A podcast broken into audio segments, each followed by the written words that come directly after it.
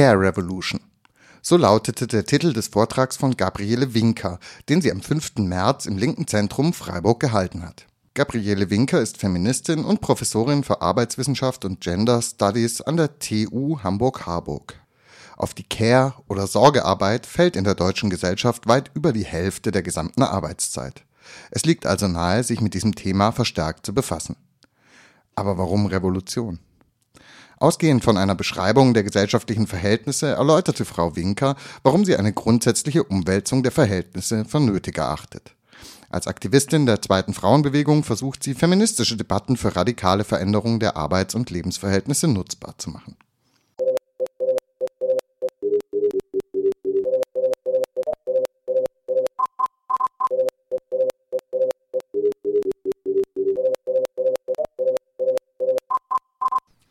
Kapitalistische Gesellschaftsform bis in die 80er Jahre hinein war geprägt von starker Arbeitsteilung in den Fabriken und von der Idee, durch Sozialstaatlichkeit und relativ hohe Löhne nicht nur die Reproduktion der Arbeitskraft, sondern auch den Konsum zu sichern.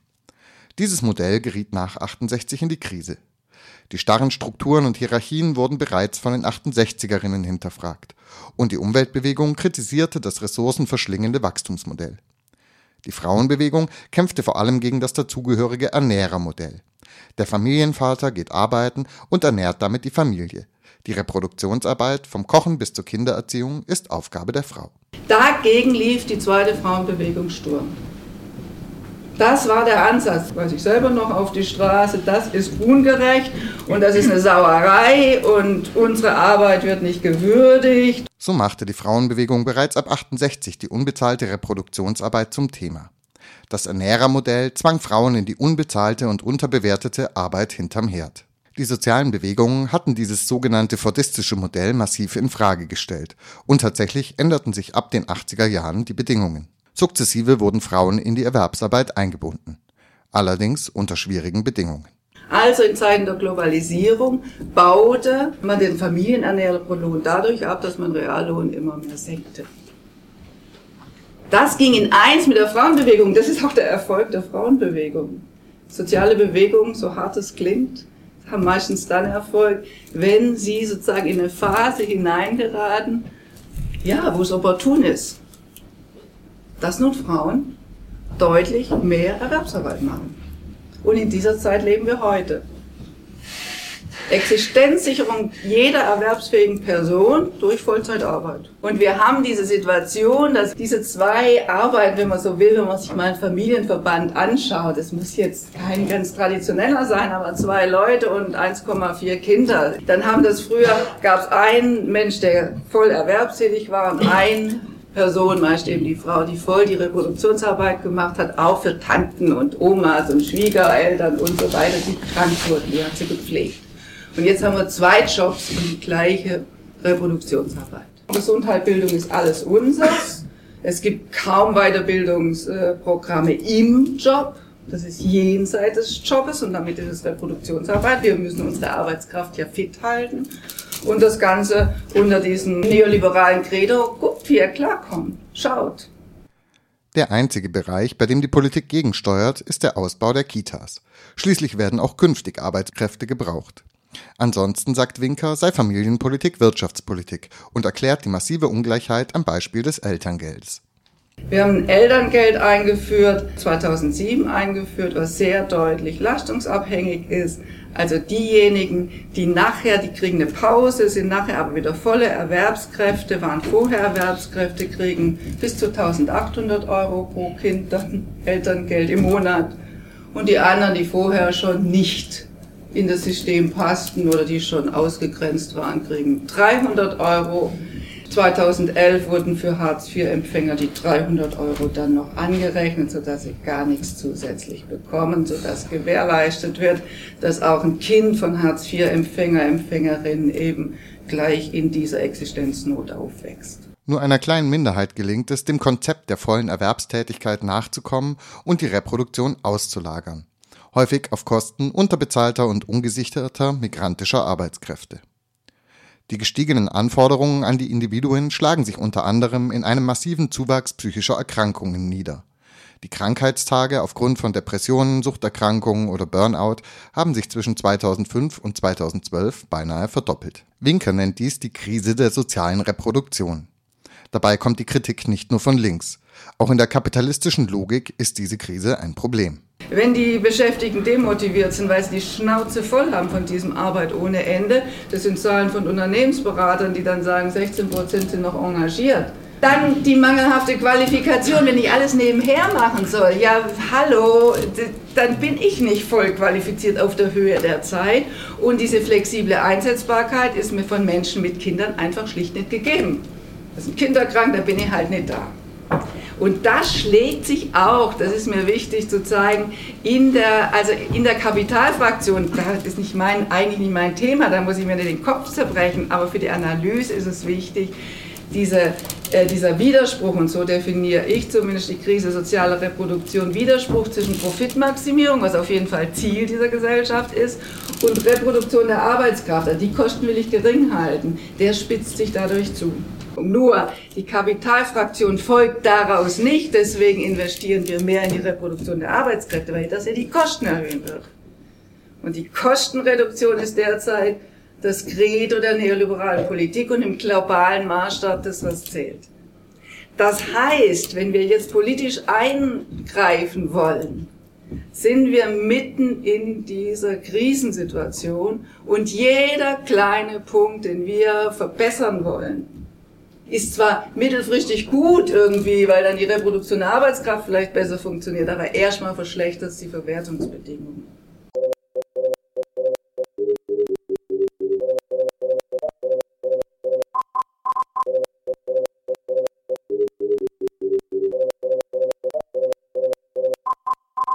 Gabriele Winker hat die Krise der Reproduktion beschrieben.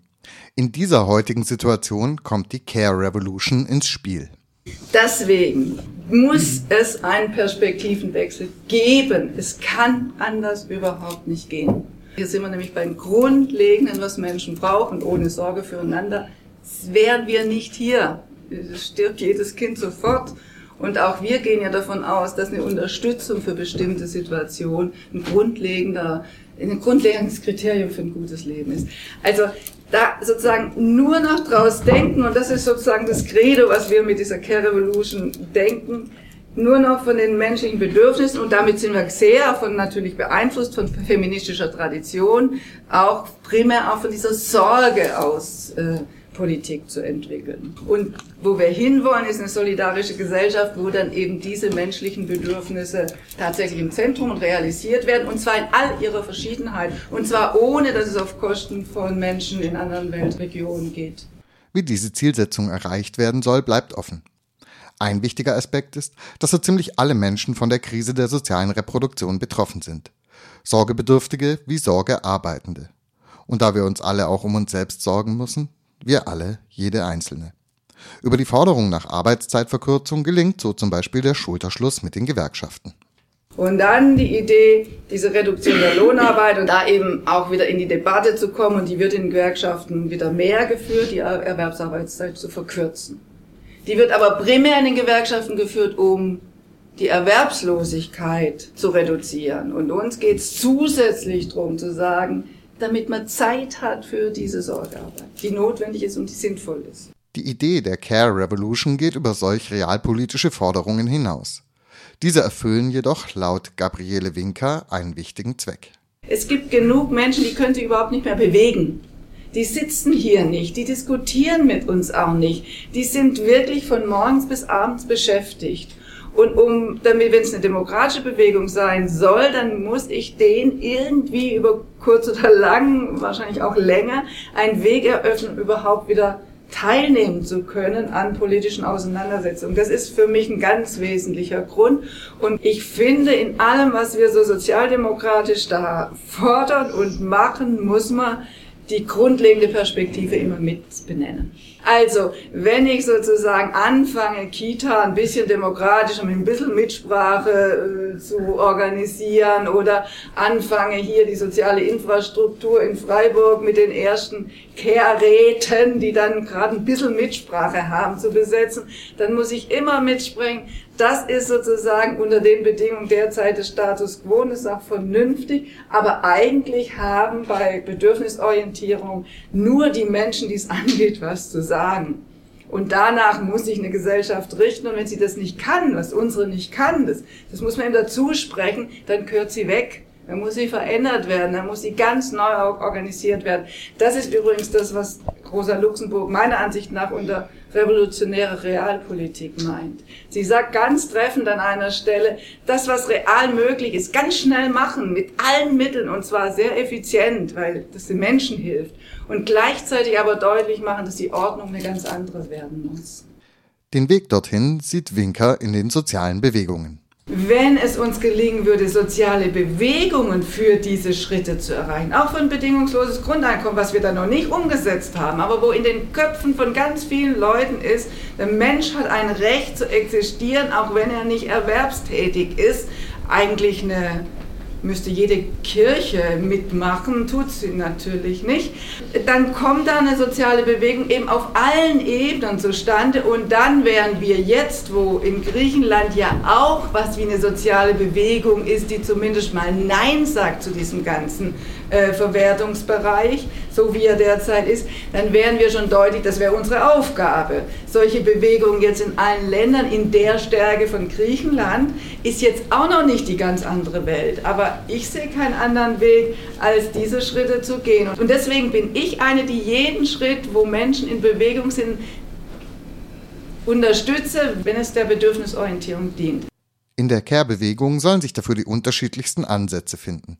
Wichtig sei zum Beispiel der Aufbau selbstorganisierter und dezentraler Strukturen, was, wie Winker meint, im Care-Bereich besonders naheliegend sei. Zum Beispiel kümmere sich die bekannte Kommune Niederkaufungen zunehmend um Demenzkranke. Und die bauen eben darauf, die sagen, sie hätten super Arbeitsbedingungen. Das waren teils Pflegekräfte, die früher eben im ganz normalen Altenpflegebereich waren und auch dort erfahren haben, es werden nur Kosten gesenkt, es wird nur rationalisiert, sie sollen nur Verwaltungskram machen und die Menschen, die sie eigentlich zu betreuen haben, kommen zu kurz. Das haben sie sehr eindrücklich äh, geschildert. Und jetzt haben sie eben Zeit. Die haben jetzt nicht mehr Geld pro Fall. Die kriegen natürlich den gleichen Fallpauschale wie ein, alten, ein ganz normales äh, Altenheim oder Pflegeheim. Aber die haben ihre Kommune im Hintergrund, wo sie dann eben die Chance haben, halt günstiger zu leben oder eben von anderen unterstützt werden, die vielleicht einen besser bezahlten Job haben. Also das ist so ein, ein typisches Beispiel. Insgesamt kämpft die Care Revolution vor allem um einen neuen Diskurs, der die menschlichen Bedürfnisse in den Vordergrund stellen soll. Also wenn es gelingt, sozusagen eine Kultur des Miteinander und der Solidarität zu entwickeln, dann sehe ich eine Chance, dass es eine Gesellschaft vorstellbar wird und auch von uns mit Leben erfüllt werden kann, in der halt nicht mehr Menschen sich als Konkurrenten und Konkurrentinnen gegenüberstehen, sondern in der ja, das Prinzip der Solidarität primär im Zentrum steht.